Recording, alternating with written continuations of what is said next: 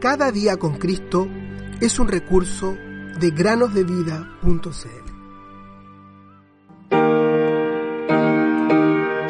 Procura con diligencia presentarte a Dios aprobado, como obrero que no tiene de qué avergonzarse.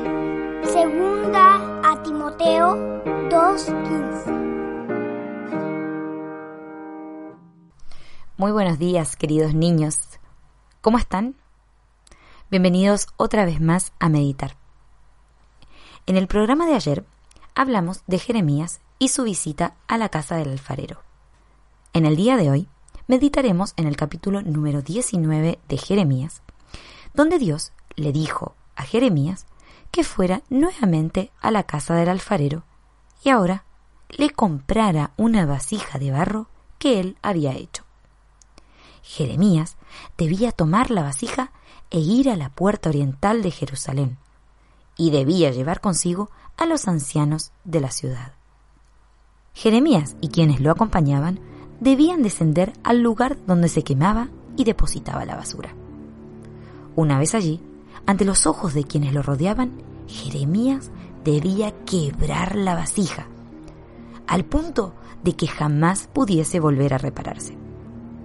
Luego Dios le dijo, Así quebrantaré a este pueblo y a esta ciudad, como quien quiebra un vaso de barro que no se puede volver a restaurar, porque han endurecido su cerviz para no escuchar mis palabras.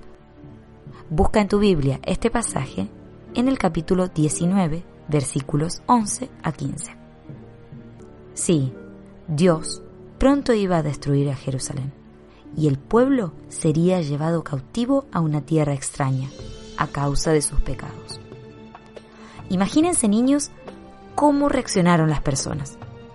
Se enojaron muchísimo con Jeremías y no quisieron ver lo que les iba a acontecer por su desobediencia. Ahora pensemos en nosotros.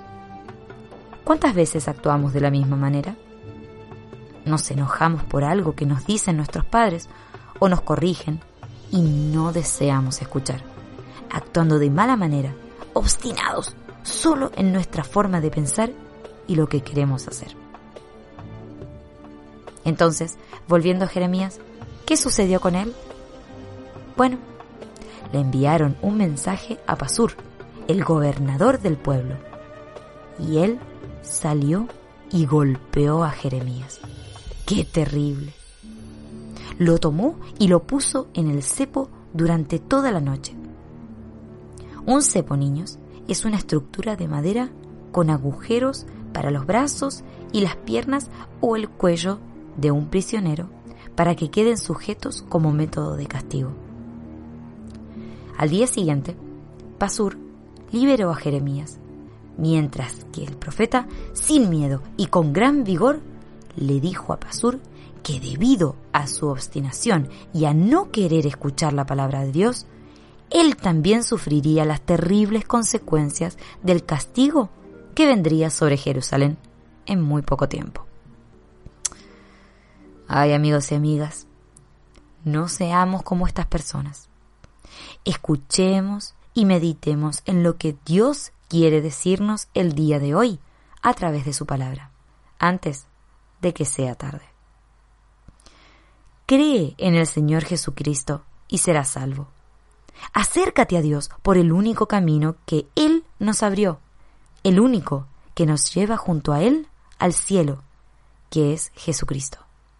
Jesús dijo, Yo soy el camino y la verdad y la vida.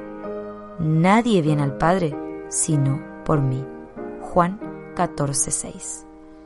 Cristo